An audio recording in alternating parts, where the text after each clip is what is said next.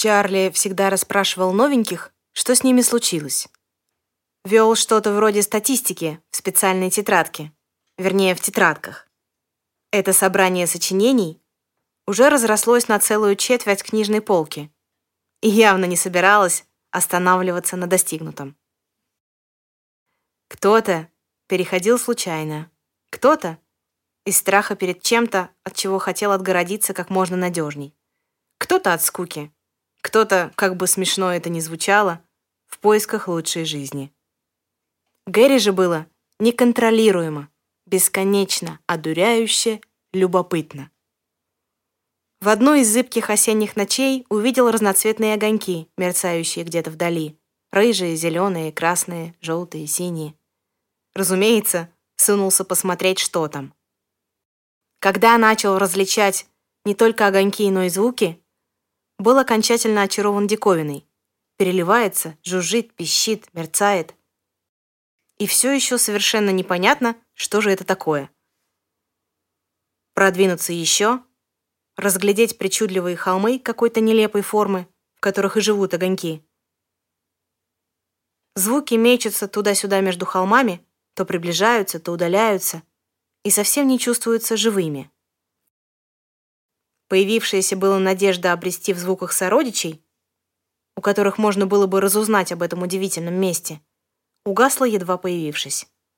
Ну и ладно, сам разберусь. Горное эхо по имени Гэри сделало еще одно усилие, чтобы, наконец, увидеть искомые огоньки четко, без отголосков тумана и растерянно огляделась по сторонам. Мимо пролетал странный, незнакомый и неразговорчивый ветер.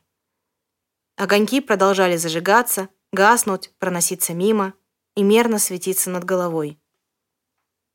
Гэри попытался запеть, но получился только непривычный, шелестящий какой-то звук. Он схватился незнакомыми руками за незнакомое теплое горло и закричал. «Да ладно, с тобой было почти легко», — говорит Йоханнес теперь. «Ты, конечно, не гений, но учишься быстро. Надо отдать тебе должное». В ответ Гэри неизменно строит приятелю рожу, долженствующую изображать крайнюю степень возмущения. Йоханнес, не хуже его самого, знает этому возмущению цену. Но нужно же как-нибудь среагировать. Это сейчас, все выглядит легко и смешно. А тогда Гэри отчаянно проклинал себя и свое любопытство. И даже чуть не сбежал домой, наплевав на то, что такой скорый обратный переход вряд ли бы прошел безболезненно. Если бы не пресловутая кассета, с которой все началось, наверняка сбежал бы. Йоханнес тогда привычно сидел в углу комнаты, искоса поглядывая на Чарли, только что закончившего очередную порцию рассказов и объяснений. Гэри, у которого от объема информации голова уже шла кругом, прикрыл глаза и почти перестал дышать. «Что это у тебя там?» Вдруг обратился он к Юханесу, которого вообще-то побаивался. Белобрысый был условно приветлив только с Чарли. Остальным же, особенно новичкам, доставалась неурезанная версия его ярости от которой воздух вокруг духа едва заметно светился. «Не влезай, а то хуже будет». И я предупредил. Лезть действительно было себе дороже. Но Гэри услышал звук, и против звука он ничего поделать не мог. Особенно теперь, когда разучился петь так, как всегда умел дома. Йоханнес щелкнул кнопкой «Стоп» на громоздком кассетном магнитофоне, которые только-только начинали входить в моду. С минуту мрачно смотрел на нарушителя своего непокоя, потом вздохнул, отмотал с середины на начало песни и кивнул на пол рядом с собой. «Ладно, иди, мол, садись». Показал, как вставить в ухо наушник. Второй не отдал. Новая кассета, незнакомая группа, да еще и местная. Самому интересно, нашел дурака пропускать. Это музыка. А она Живая?» Гэри смотрел на Йоханнеса, как ребенок на новогоднюю елку. «Ну вот и за что мне это?» Йоханнес не смог бы сказать, почему относится к этому, казалось бы, равному с точки зрения силы и возраста существу, как человеческий взрослый к человеческому ребенку. Может, потому, что и сам вот такой же был. Зачарованный, душу готовый отдать, лишь бы узнать, что же такое эта волшебная песня. И как никогда теперь от нее не уйти. На мрачном лице Бурана появляется что-то вроде улыбки. Впервые на памяти Чарли не из-за музыки. Горное эхо сидит рядом с ним, плечо к плечу, веснушчатым восхищенным мальчишкой, придерживая наушник ладонью. Чарли смотрит на них, усмехается и тихонько тянется за альбомом и карандашом. Естественно, отвязаться от настырного мальчишки Йоханнесу не удалось. «А как она получается? А кто ее делает? А почему?» «А почему я никогда так не мог? Я же умею петь!» «А куда ты идешь? Серьезно? Возьми меня с собой, ну, пожалуйста!» «Да чтоб тебя!» «Ладно, пошли». Летящий Бет тогда еще не было и в помине. Было несколько вполне сносных концертных площадок, в меру подпольных и в меру расхлябанных, но все-таки, все-таки там выступали. На одной из них с нехитрым названием «Подкова», отвратительным пивом и не менее отвратительным звуком, в тот вечер играла та самая группа, которую Гэри подслушал практически у Юханеса в голове. «Я просто очень хорошо слышу», — смущенно пояснил дух, совсем по-человечески краснее. В сочетании с рыжевато-русыми волосами и веснушками раскрасневшееся лицо смотрелось вполне органично. На человека мальчик был похож куда больше, чем сам Йоханнес. Понимаешь, я эхо, зеркало звука. Я не могу не услышать песню, какой бы она ни была. Глянув на бар, Йоханнес презрительно скривился и от напитков предпочел воздержаться. А предлагать их мальчишке не собирался тем более. Адаптация была в самом разгаре, и Чарли очень просил не пичкать новичка непонятно чем, пока он окончательно не освоится. Ха, легче легкого, угощать его еще разбежался. Отравится чем-нибудь, а я потом виноват. С началом, конечно же, опоздали. Эта традиция укоренилась в музыкальных клубах, кажется, с первобытных времен. По крайней мере, истоков ее Йоханнес уже не застал. Пока состроились, Пока хлебнули дрянного местного пойла. Интересно, им прям на сцене плохо не станет? Поговорили с одним, посмеялись с другим. «Всем привет! Хорошего вечера! Мы начинаем!»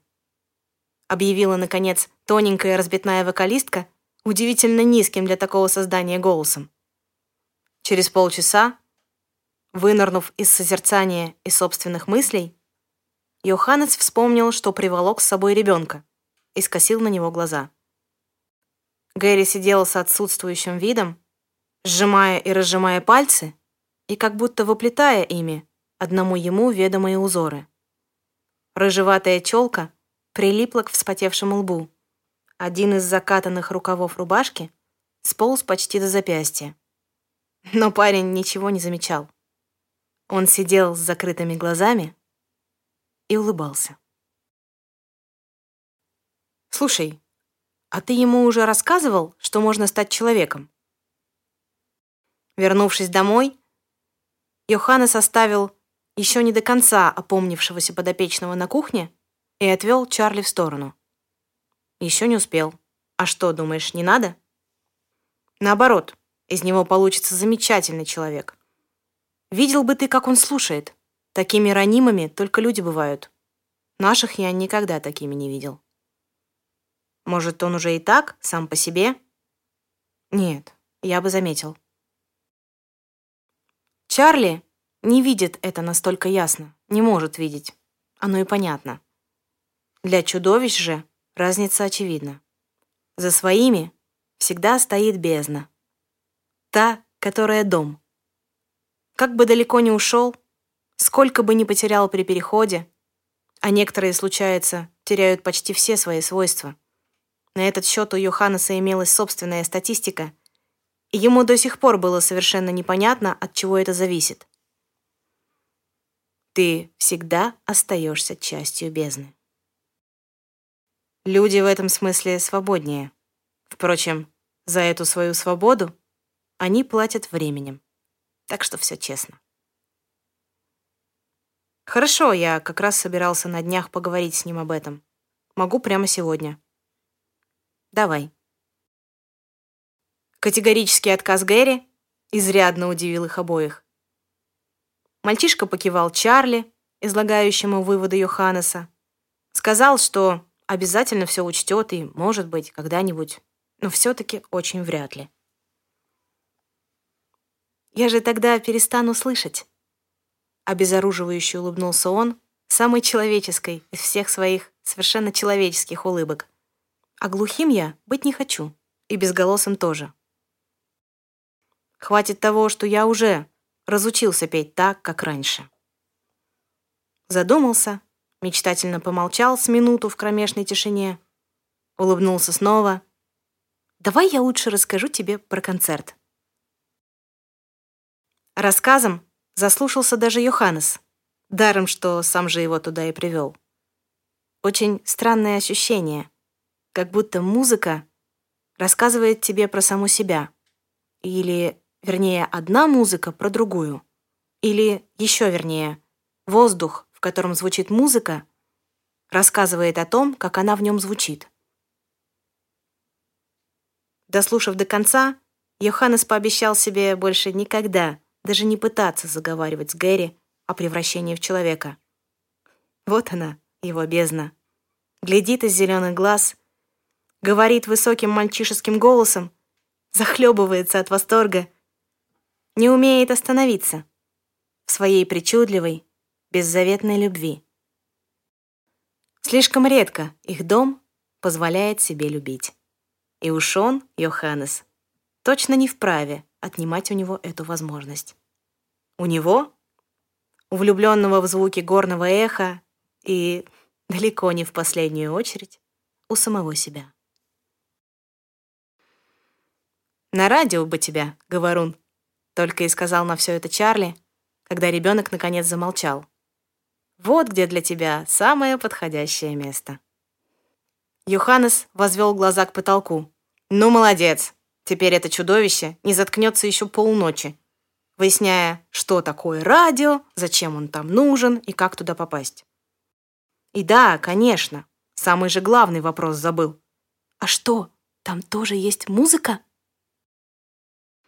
Отвратительно коммуникабельный ребенок умудрился достать всех. Руководство десятка радиостанций, на которые ходил на собеседование, преподавателей на курсах радиоведущих, куда его в итоге отправили от одной из радиостанций, лишь бы только отстал. Если уж все равно не уходит, пусть учится, задатки-то действительно есть. Руководство курсов радиоведущих, снова руководство радиостанции, теперь уже той единственной, которая имела неосторожность сразу его не выгнать. Йоханнес только злорадствовал, слушая по вечерам рассказы Гэри о том, как он убеждал очередного человека, что ему очень надо. Терминологии Чарли уже успел его обучить, обаяние и напор у него были свои, так что получившийся настырный мальчишка лет 23 на вид успешно сокрушал препятствие за препятствием и уже через несколько месяцев стал одним из ведущих какой-то маленькой, никому не интересной передачи, идущей в совершенно неудобоваримое время, что-то около четырех часов дня. Альбомы Чарли наполнились двойными портретами. Вот две головы, белая и рыжая, склонились, изучая вкладыш к новой кассете. Вот духи, перетягивая и строя друг другу рожи, пытаются поделить удручающе неделимую книжку по истории музыки от начала века до наших дней. Вот Гэри, единолично завладев, наконец, наушниками, сидит в любимом углу Йоханнеса с любимым магнитофоном Йоханнеса в обнимку и блаженно щурится под какую-то песню. А на соседнем рисунке отлучившийся было буран замирает в дверях и хмурится — размышляя, надавать ребенку по шее или все-таки ладно уж, пусть. через полгода коротких дневных эфиров Гэри перевели на более популярную программу, а еще через год он всеми правдами и неправдами выклинчил у начальства место одного из трех постоянных музыкальных обозревателей. Умудрившись, к изумлению Йоханнеса и гордости Чарли, не только не поссориться с человеком, которого ради него сняли с эфира, а еще и подружиться с ним и начать таскать у него все самые новые записи за несколько дней до того, как их ставили официально. Парень оказался кузеном одного из известных продюсеров. «Подхалим!» — напоказ бурчал Йоханнес, не забывая при этом регулярно отбирать у ребенка добываемые новинки. «Интриган!» «Молодец!» — улыбался Чарли, ежедневно слушая истории о приключениях Гэри и его обаяния. Мальчишка искренне желал всем добра и умудрялся как-то договариваться так, чтобы и людей не обидеть, и сам получить то, что нужно. А нужно ему было эфирное время и говорить о музыке. Столько, сколько дадут. И особенно, восторженно тарахтел Гэри, я хочу вести ночной эфир, самую последнюю передачу после полуночи. Знаешь, чтобы когда все самые отчаянные мечтатели возвращаются домой и включают приемник, они слышали мой голос и ту музыку, которую я выберу для них сам. Не хит-парад, не новинки, а все подряд, чего только душа пожелает. Представляешь, какая сила в такой вот длинной-предлинной песне? Чарли не сомневался, что очень скоро подопечный осуществит эту свою мечту и будет, наконец, рассказывать то, что считает важным. Так, как говорит им с Йоханнесом, о концертах, на которые ходят теперь едва ли не чаще Бурана. Так, как, наверное, пел дома — разнося по округе отзвуки, сплетая их каждый раз в совершенно новую песню для простора и голоса. Эту картину Чарли, очень приблизительно представлявший, как на самом деле выглядит та сторона, видел поразительно четко. Даже рисовал иногда, пытаясь угадать, на что же это похоже, но так, чтобы никто не видел. Засмеют еще паразиты. С них станется. Когда Чарли понял, что скоро пора уходить, самой большой его заботой стал Гэри. «Следующий Чарли тебе не понравится», — говорил он Юханесу. «Я чувствую, каким он будет, и знаю, что вы не сойдетесь. И мальчик тоже. Ты уж не бросай его одного, очень тебя прошу. Это только кажется, что он такой общительный и нигде не пропадет, а на самом деле, знаешь...» Йоханнес мрачно молчит. Ему отчаянно не нравятся все эти разговоры. Они навевают на него глухую тоску, даже больше обычной, хотя, казалось бы, куда уж. Если Чарли так волнуется за ребенка, промывал бы мозги ему. Это же, в конце концов, ему надо знать, что людям рядом с ним бывает не по себе. Чарли придумал целую теорию. Мол, разговаривать и договариваться Гэри умеет отлично — а дружбы у него ни с кем из многочисленных приятелей с радиостанции так и не вышло. Жутковато, мол, рядом с ним людям при более близком знакомстве.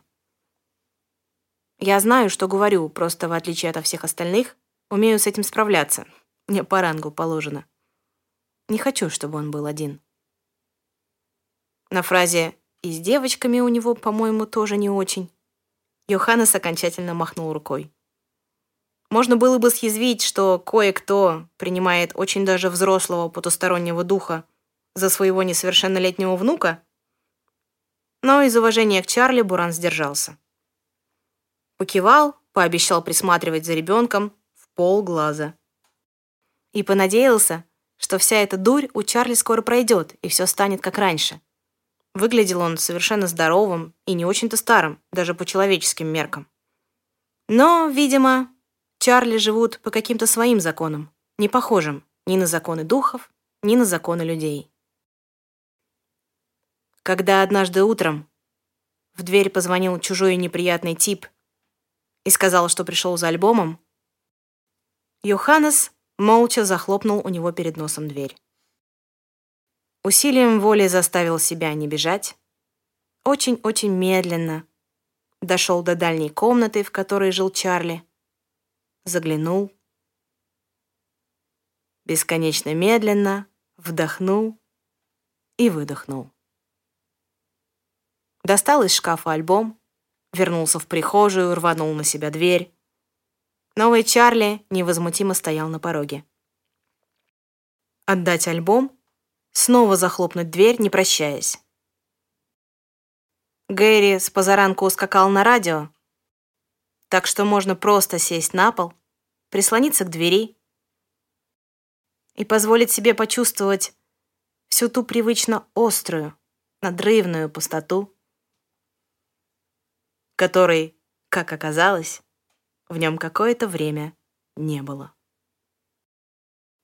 После смерти Чарли все развалилось. Йоханнес замкнулся в себе, сутками пропадал на работе, на концертах, просто где-то в городе, лишь бы не возвращаться домой. Дожидаясь его по вечерам, Гэри все острее понимал, что слишком самозабвенно все это время играл в человека. Привык, что есть Чарли, друг и наставник. Думал, что легко прижился среди людей таким, какой есть. Пустой темный дом говорил другое. Одного Чарли было достаточно, чтобы Гэри чувствовал себя принятым. Но теперь Чарли ушел. И правда состоит в том, что кроме него и Йоханнеса у Гэри никого нет. Йоханнеса на самом деле нет тоже. Ни у кого нет Йоханнеса. И у Йоханнеса нет никого. Теперь. Интересно, сам-то он это понял? Или, как ему это свойственно, выкрутил регуляторы звука и ярости в максимум, закрыл глаза и так, мол, и было. Скорее всего. Что ж, значит, Гэри остался один на один с музыкой и тем, как ее можно здесь петь. Ему как раз недавно пообещали, наконец, полуночный эфир, будет чем занять мысли и бездну, которую снова стало бессмысленно прятать. В конце концов, чем он хуже Йоханнеса? Люди сторонятся его точно так же. Значит, пора человеческому ребенку в нем наконец повзрослеть. А рывком люди взрослеют как раз на чужих смертях. Видимо, теперь будет так. Вживую эта группа звучит, как звучал бы водопад в очень тихой ночи. Мерный гул падающей воды, голоса ночных птиц, осторожное дыхание того, кому почему-то не спится, и кто вышел подышать на крыльцо. Какая-нибудь богами забытая полупустая деревня. И идти босиком по холодным доскам зябко, но здорово после дневной жары. Где-то в чаще шумит водопад, а у тебя под него бьется сердце. И прямо сейчас, под отцветом южных звезд, для тебя все возможно. Марина всегда слушает эту передачу с самого начала до самого конца. Три раза в неделю, с полуночи до часу, отложив все дела. Включает приемник без десяти двенадцать, Раскладывает на столе бумагу и карандаши, ставит баночку для воды и коробку с акварелью и начинает ждать. Рисовать Марина не умеет. Просто водит карандашом по листу, как захочется. Пытается уложить на бумагу ту странную музыку, которая получается из слов ведущего, композиций, которые он ставит, и ощущения солнцем горящего между тремя опорными точками, голосом, музыкой и Марининым сердцем. Когда она, не выдержав собственной благодарности, первый раз позвонила в эфир, дозвониться было несложно. Ночь, все дороги, лифты и каналы связи пусты и рассказала, что давно мечтала хоть как-нибудь рисовать, и, наконец, получилось, и спасибо за это, боги, какое же вам спасибо. Ведущий, обычно не лезущий за словом в карман, очень долго молчал прямо в эфир. А потом дрогнувшим голосом поблагодарил за звонок и попросил звонить еще. Марина звонила. Пару раз за посторонние разговоры в эфире Гэри влетела — но пример Йоханнеса оказался крайне полезным. Если сочетать умение договариваться с острым взглядом и при этом не сдерживать бездну, которое так рвется у тебя изнутри. Лишний раз спорить никто не будет. Так что, да, вообще-то разговоры со слушателями только добавляют программе обаяние. И главное, не перегибай. И, ну, ты и сам все знаешь. Марина звонила не каждый раз. Иногда раз в неделю или даже две. Но знать, что она наверняка слушает, было для Гэри достаточно. Как достаточно было прийти домой, сделать заработавшемуся над сложным рисунком Чарли чай с бутербродами и рассказывать о прошедшем дне, пока друг, ожидаемо забывший поесть, с аппетитом все это уплетает. Случались и другие звонки от таких же полуношников-меломанов, как и сам Гэри. И тогда дискуссии о музыке растягивались далеко за пределы эфирного времени. Сначала начальство продлило программу до двух часов, а потом и вовсе отмахнулось. Зарплату, мол, не повысим, но если тебе охота трындеть по ночам за бесплатно, трынди на здоровье. Лишь бы тебя кто-нибудь слушал. В этом Гэри был с ним полностью солидарен. Больше всего он любил приходить в эфир прямо с концерта. Пока музыка и яркое людское время, которое неизбежно переливается через край во время живых выступлений, еще горят у него внутри. Пока еще остро все то, что пропускаешь через себя, отражая и проживая по кругу. Пока чувствуешь себя настоящим. Гэри очень хотелось поделиться этим ощущением, знать, что кто-нибудь чувствует то же самое. Но сколько он не рассматривал публику, ничего подобного ни в ком никогда не видел. Йоханнес слушал похоже, но далеко не так сильно — и мгновенно прятал все почти без остатка. По нему никогда было не различить ничего, кроме ярости. А от нее Гарри быстро уставал даже в те редкие дни, когда Буран все-таки соизволял явиться его проведать. Этих ребят нужно слушать вживую, когда хочешь вернуться из мертвых, говорит Гэри вместо эпиграфа к очередному эфиру. Впервые он попал на их выступление вскоре после ухода Чарли. И с тех пор знал, где искать утешение, когда снова угораздит, особенно больно скучать. У них будет еще два концерта в ближайшее время. Очень советую не пропустить. Я, по крайней мере, уж точно намерен там быть.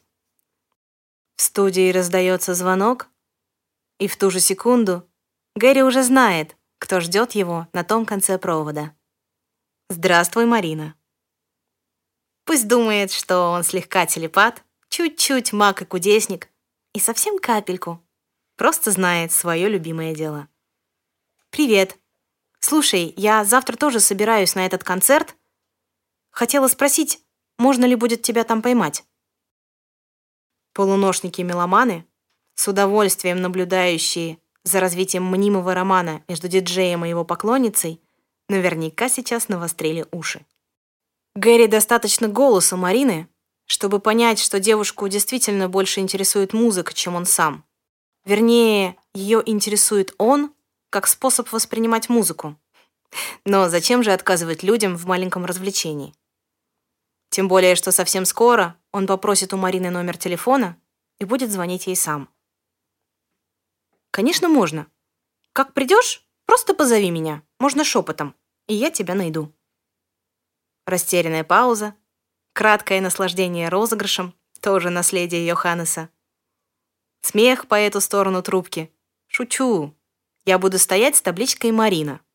Как в аэропорту, не пропустишь. Люди смешные. Они совсем ничему не верят. Так что можно выбалтывать правды практически сколько влезет. И никому даже в голову не придет, что ты это всерьез. «Гэри», — шепчет Марина, сама не зная зачем. Ее бы никто не услышал, даже если бы в зале было тихо и пусто. А тут огромная толпа. Музыканты настраиваются, публика смеется. Официанты звенят посудой. Хорошо еще, что ничего не бьют. Марина небольшой любитель ходить по таким местам, особенно в одиночку. Кажется, что абсолютно все здесь друг друга знают, Сто лет уже ходит сюда каждый день. А она чужая. Ей неуютно, тоскливо и ужасно хочется убежать. «Привет!» — раздается за спиной у Марины знакомый голос. «Надо же, даже табличку сделал, как обещал. Хотя совершенно не ясно, как в итоге ее узнал. Видимо, такая растерянная и испуганная, она одна на весь зал. Ну и ладно. Ожидала, что он моложе. Совершенно мальчишеский голос, а лицо очень серьезное, и когда он перестает улыбаться, сразу кажется лет на 15 старше. Интересно, какой из этих двух вариантов правда? «Пошли, я покажу тебе самое козырное место», смеется Гэри, как старый знакомец. И Марина позволяет себе поверить в эту иллюзию. В конце концов, она пришла сюда, чтобы посмотреть на музыку его глазами. А для этого нужно довериться. Хотя бы на пару часов. А там разберемся.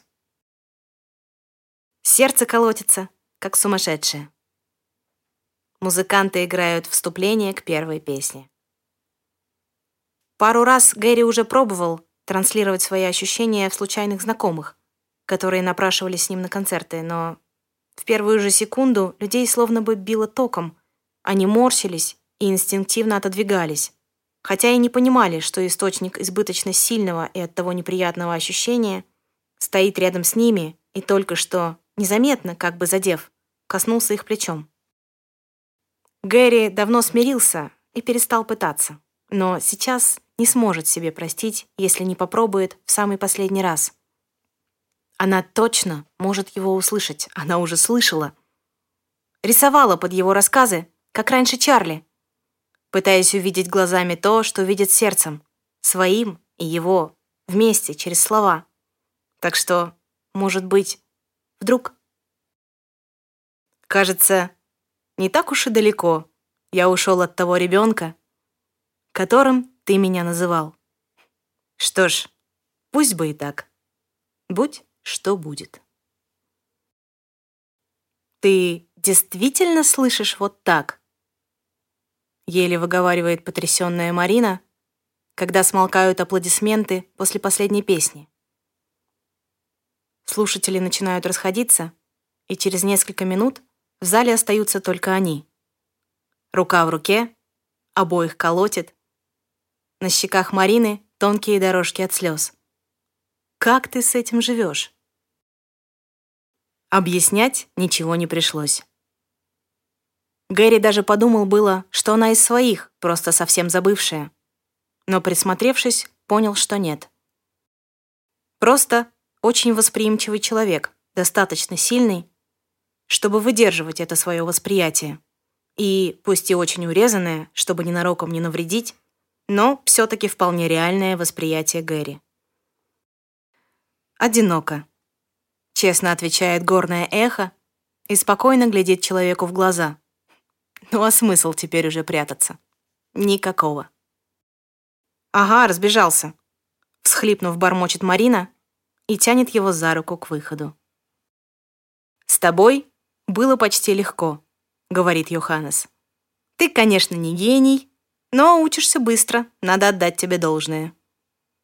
В ответ Гэри строит приятелю рожу, долженствующую изображать крайнюю степень возмущения. Чарли залпом допивает остатки пива из кружки Йоханнеса, ловко уворачивается от подзатыльника и, подхватив щегольскую шляпу-цилиндр, в которой в последнее время повадился выступать, удаляется в сторону сцены. Ник дал третью отмашку. Ну, сколько можно, мол, хватит уже болтать.